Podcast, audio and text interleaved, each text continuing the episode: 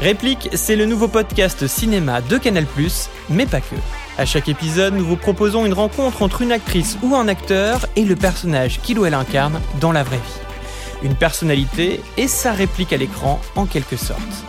L'occasion de faire converser cinéma et société. Aujourd'hui dans Réplique, Gilles Lelouch et Nabil Drissi. En 1997, pour lutter contre l'insécurité, le gouvernement Jospin mise sur la police de proximité. Une présence accrue sur le terrain, une police plus proche des citoyens, une révolution culturelle pour ses promoteurs. La mission première de la police L'investigation, l'interpellation, la lutte contre la délinquance. Par ces mots, Nicolas Sarkozy rompt brutalement avec la politique de ses prédécesseurs socialistes. Sa conception n'est pas la même, il faut des résultats, et vite.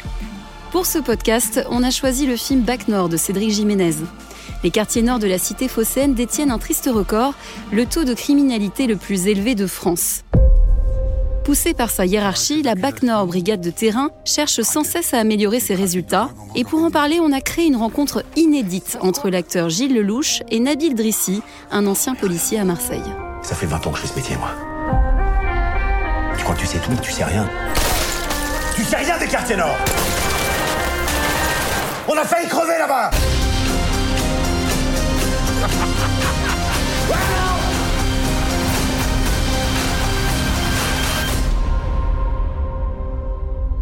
Bonjour Gilles Lelouch. Bonjour. Bonjour Nabil Drissi. Bonjour.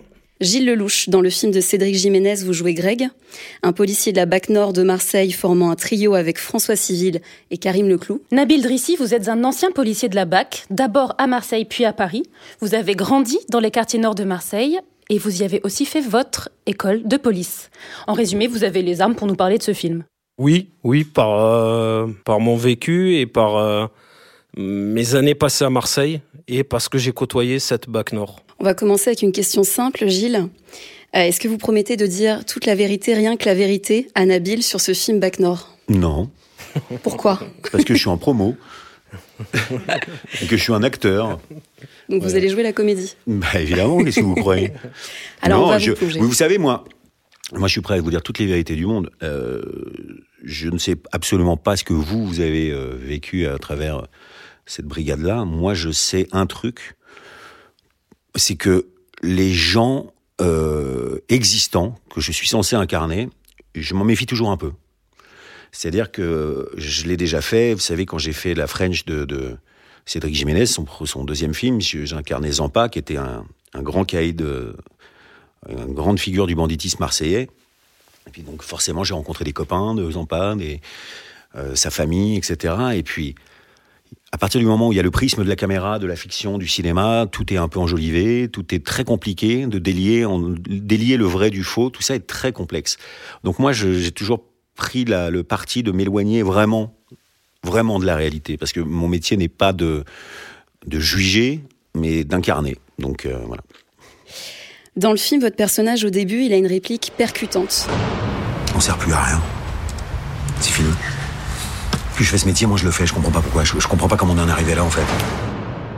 Comment est-ce que vous avez appréhendé ce sentiment d'impuissance? C'était pas exactement dans le scénario cette réplique-là.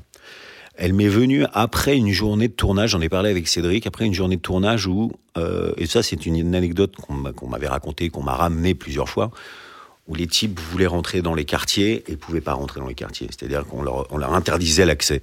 C'est que tout d'un coup, ils étaient. euh, Il y, a, il y a une scène dans le film où les types poursuivent euh, un, un, type en, scooter et arrivés aux portes de la cité, on leur interdit on, on les bloque quoi. Il y a tellement de types autour d'eux, ils n'ont pas les moyens, on leur donne pas l'autorisation de pouvoir y aller ni en force ni en quoi que ce soit.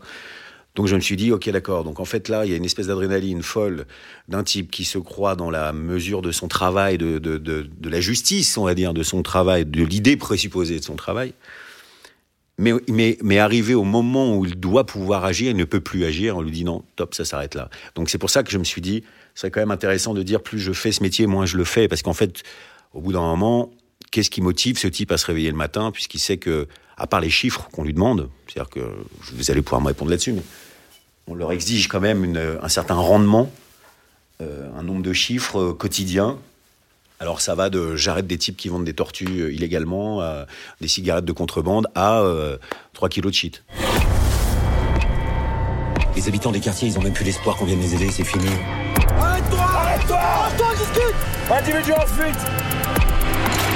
Tu serais qui, toi? Tu serais pas ton, ton insigne? Tu serais quoi? Tu serais quoi? Tu serais rien? Sur, euh, sur la, les courses-poursuites, faut savoir que euh, depuis euh, quelques années, ils les ont interdites. Donc, c'est- on appelle la radio, oui, on chasse derrière un véhicule. Non, non, non, vous arrêtez la chasse. Bon, déjà, ça fait un, un truc à moins à gérer. Après, sur les chiffres, effectivement, on avait, moi, ma- sur ma bac, on avait euh, 30 interpellations par mois. Et les- le mois où on en faisait 25, euh, le chef, il montait, se faisait taper sur les doigts, et lui, il descendait, il nous tapait sur les doigts, et Ouais, nous, euh, chef de groupe, on tapait. Après, on tapait tout. Euh, mec qui vend des cigarettes, le mec, un, un petit bout de shit, on le ramenait. Alors que en brigade anticriminalité, le, le, le but du travail, c'est de faire de la vraie criminalité.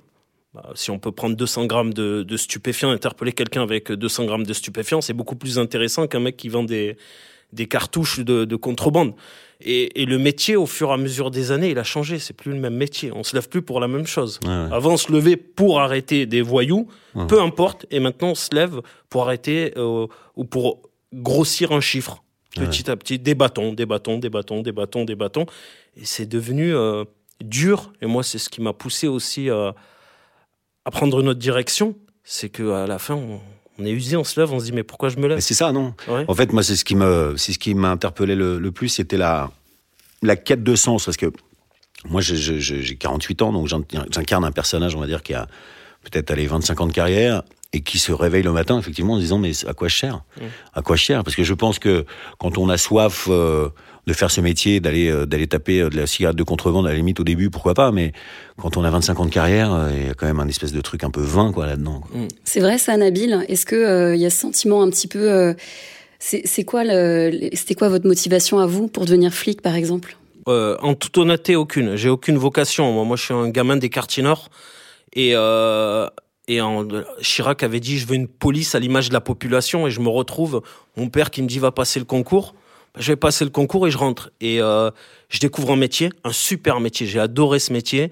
Euh, moi, j'étais en investigation à Marseille. Euh, il faut savoir, je vais le préciser, la BAC, c'est trois secteurs. Marseille est divisé en trois secteurs, BAC Nord, BAC Centre, BAC Sud. Moi, j'étais sur le secteur Sud et je travaillais avec la BAC Sud. Je voyais la BAC Sud tout le temps. Mais je connaissais la BAC Nord parce que j'habitais dans les quartiers nord. Et, et, et, et à Marseille, j'ai fait de l'investigation. Je voulais pas me retrouver sur le terrain à aller courir après les mecs avec qui j'ai euh, j'ai grandi et que je vois au quotidien. C'est très dur à... Mais euh, je trouve qu'à Marseille, encore, il y a cette chance, c'est que on va pas vous venir vous brûler votre baraque parce que vous êtes flic. Hmm. Il n'y a pas ce qu'il y a à Paris. À Paris, euh, faut, vaut vaut mieux même pas savoir où, tu habites quand tu es flic. Marseille, c'est euh, il y a deux polices en France. Il y a la police parisienne et le reste. Et a Marseille. C'est une police à part, c'est une ambiance à part et une mentalité à part. Je sais pas si vous l'avez ressenti. je l'ai euh, ressenti, mais je l'ai ressenti, oui, bien sûr. Parce que j'ai vu, euh, j'ai vu les anciens types euh, de la BAC qui sont maintenant destitués, hein, pour la plupart, hein, Mm. qui, sont, qui, qui sont plus, qui sont plus flics, et qui parfois passaient sur le tournage, notamment quand on faisait des scènes dans les quartiers, etc. Et je voyais tout ce petit monde qui se parlait, Mm. euh, voilà, comme des potes, quoi. Ouais. Donc euh, oui, c'est une ambiance particulière, bien sûr, c'est sûr. Oh là là là là, t'es choufflé celui-là là-bas là. Qui? Lui là, dans les fruits. T'es gentil, les fruits. euh. Là, celui-là là, qui a la capuche là. Ouais. 20 euros qui va taper le portefeuille de la vieille là. Non. Mais il est détendu, ton mec. Il a les mains dans les poches, il regarde pas autour. Ah, Vas-y, 20 balles. vas-y. D'ailleurs, au début du film, on voit cette bande de potes qui fait des interventions et au fil du temps, on sent naître un sentiment d'impunité, c'est-à-dire qu'on leur paye tout, ils font ce qu'ils veulent, ils mettent le giro à fond dans les rues alors qu'ils n'ont pas le droit. On les voit tout permis.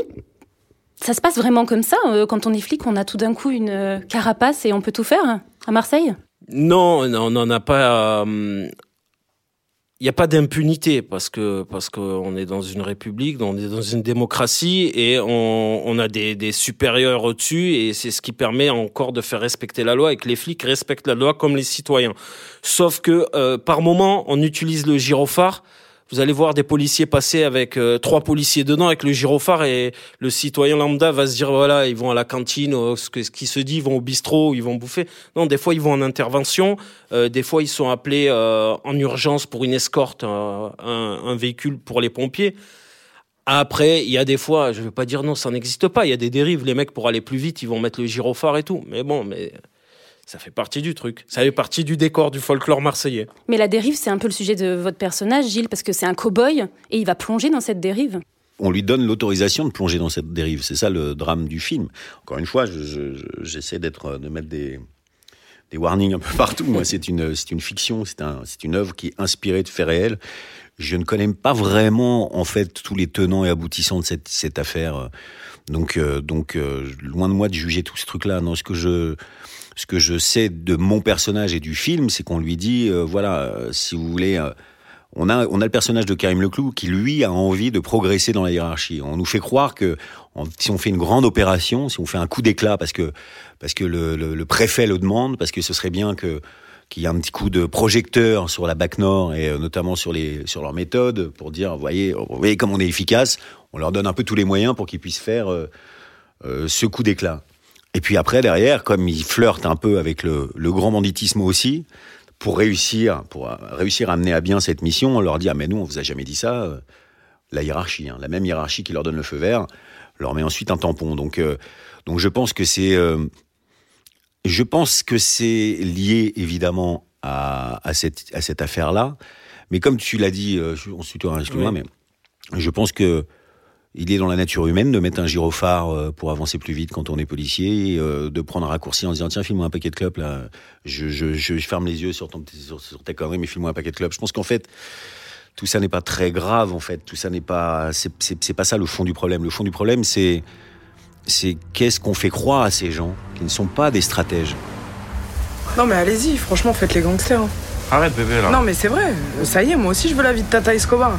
Je suis en Yas Merguez, je veux des jet skis, je veux qu'on me donne des langoustes dans la bouche, rouler en BM, comme Grace Kelly.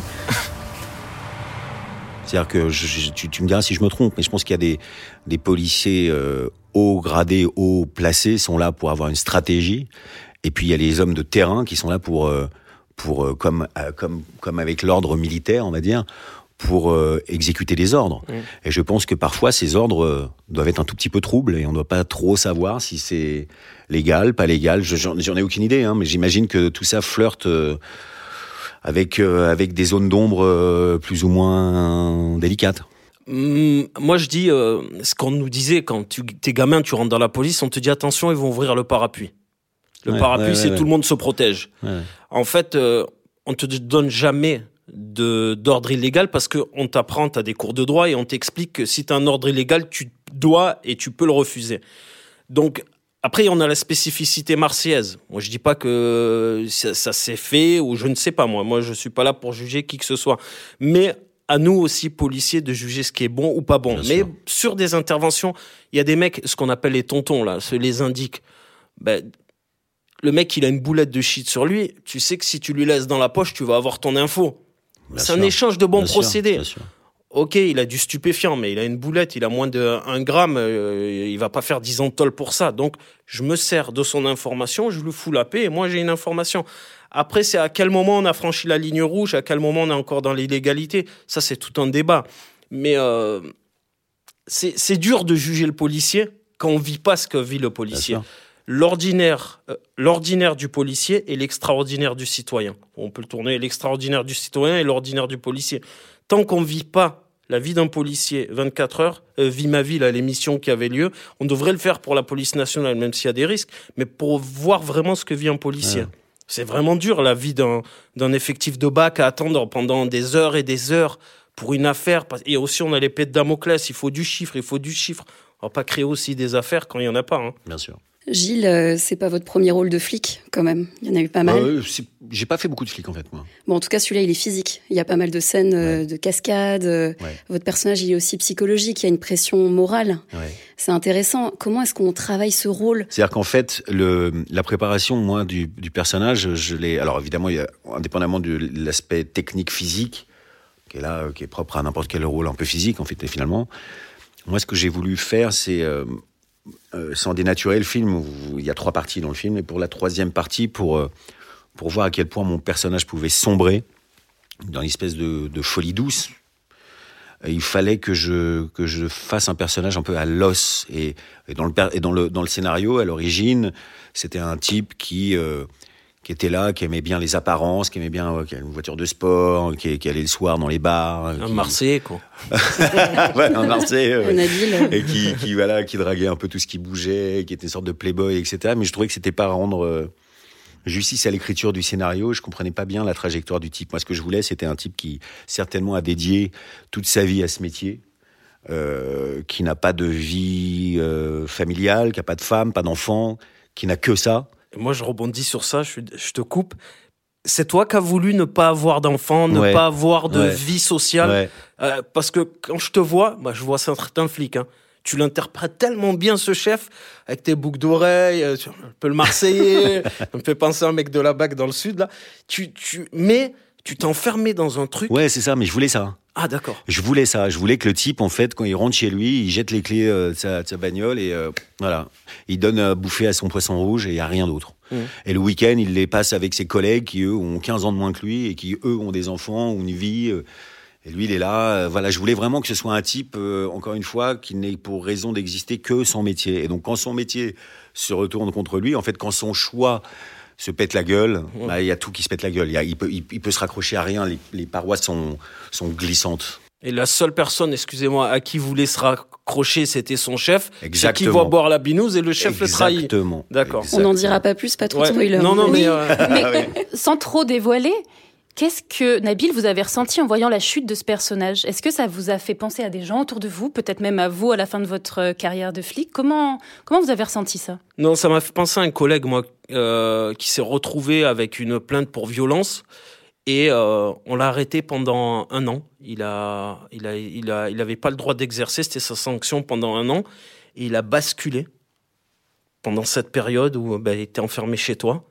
C'est un peu une prison. Hein. Et il a Bon, fait une dépression. il a fait une dépression. Ouais, ouais, Et à un moment, tu te dis, mais j'ai fait tout ça pour ça. ouais. J'ai cramé 15 ans de ma vie pour eux. Et un beau jour, on te dit bon, ben l'affaire est fermée, c'est bon, tu peux reprendre ton service. Mais comment tu reprends le service après ça? Et euh, quand je te vois dans la, en prison, en train de te taper la tête contre les murs, c'est un peu ce message-là. C'est euh, que tout ça pour ça? Merci, hein, les gars. Et euh, Non, non, puis en plus, il y a, il y a aussi l'aspect, euh, c'est-à-dire que tout d'un coup, tu te retrouves euh, en prison, alors qu'avec les types que toi-même t'as envoyé là-bas, fait Ouais. un truc qui est, un- encore une fois, qui est un problème de quête de sens et de. euh, je pense qu'il y a quelque chose d'un peu schizophrénique qui ne peut pas aller dans le bon sens, c'est sûr. Je n'admettrai pas des comportements qui déshonorent la police. Et c'est la raison pour laquelle, ce qui ne s'était jamais fait, j'ai dissous euh, la BAC Nord. Personne ne sera Je serai intransigeant. et, et j'avais une question sur est-ce que vous aviez un conseiller technique sur le, le film? Pas vraiment en fait, pas vraiment. On a eu, euh, on a eu, euh, tu sais, une- non, on a, on a eu un, un entraînement euh, dans un stand de tir avec euh, avec plein de, de types euh, d'horizons assez différents, des policiers, des mecs de la BAC, des, des gendarmes, enfin Ouais. bref.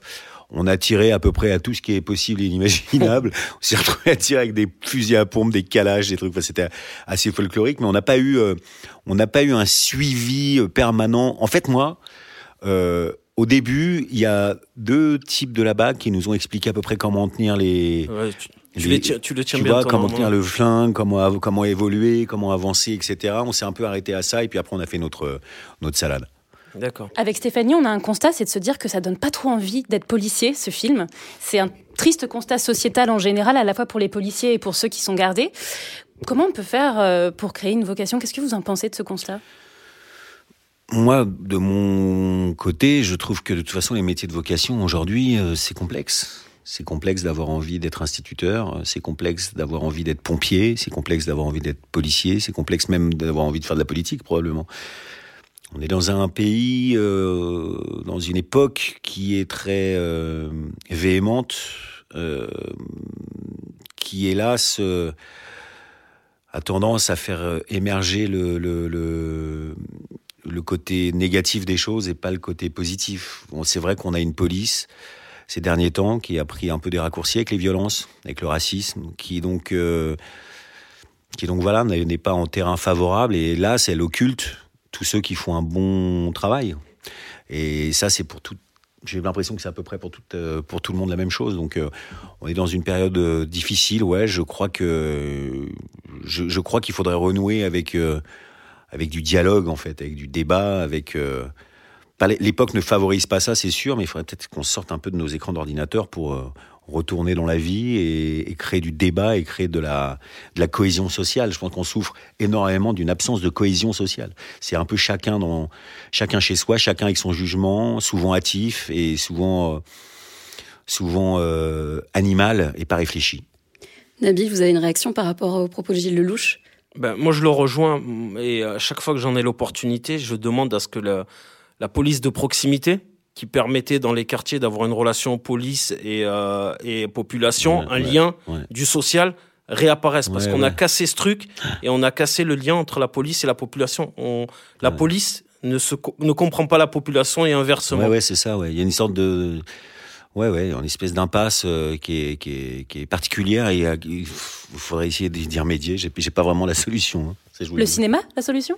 Non, je crois pas que le cinéma soit une solution. Le, cinéma, il, euh, permet de, faire une sorte de radiographie, de peut-être de, poser des questions, mais certainement pas de trouver des solutions. Non, c'est aux citoyens de trouver des solutions. Et au même titre que le citoyen peut-être ne doit pas tout le temps attendre que, ça devienne de, l'État providentiel. Je crois pas. Moi. Je crois que c'est aux citoyens d'essayer de, trouver les réponses dans tous les mots et, euh, euh, voilà d'être actif. Je pense qu'on est en France, on a, la, possibilité de pouvoir l'être. Il faut l'être de façon un peu plus objective euh, maintenant, en imaginant que le, monde n'est pas si binaire. Quoi. Merci à tous les deux d'avoir euh, échangé. Merci à vous. Merci infiniment. passionnant. Merci. Merci à Nabil d'être venu de Marseille aussi. Hein. Ah oui. Et vous faites quoi maintenant alors? C'est pas indiscret. Le même métier que vous. C'est pas vrai. Je suis comédien et scénariste. Magnifique.